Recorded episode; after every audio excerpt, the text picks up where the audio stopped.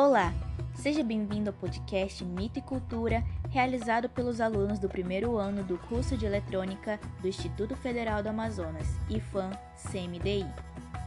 Para hoje, você vai escutar o mito de Anubis, da mitologia egípcia. Anubis, deus dos mortos, embalsamento, mumificação, protetor das tumbas e por julgar todas as almas. Uma das versões da sua origem conta que o deus da morte é fruto de uma traição entre deuses. Seu pai seria Osíris, deus da fertilidade e da agricultura.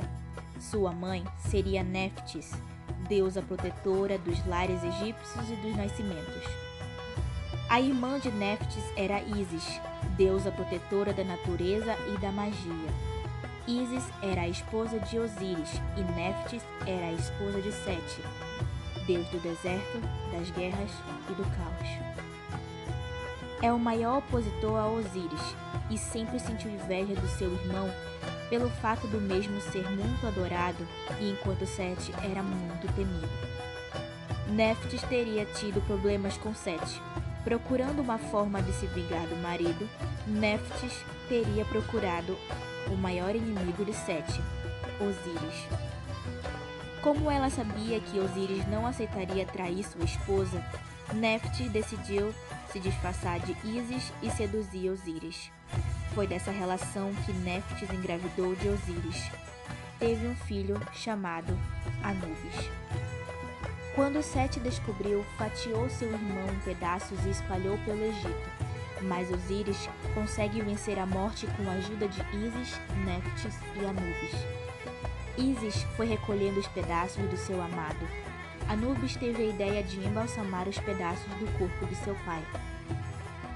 Quando Osíris retorna à vida, tem um filho com Isis chamado Horus, deus do céu, que derrotou seu tio Sete. Partir daí, Osíris começa a fazer parte do julgamento das almas e se torna um dos senhores do mundo inferior. De certa forma, Anubis perdeu um pouco de seu posto por conta da posse de seu pai, e Anubis passou a conduzir as pessoas após sua morte pelo submundo.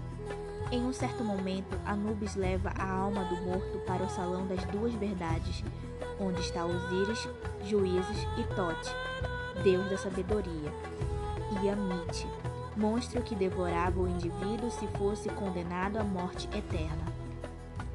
Enquanto ocorre o julgamento, Anubis coloca o coração do morto em um dos lados da balança e no outro lado uma pena de avestruz.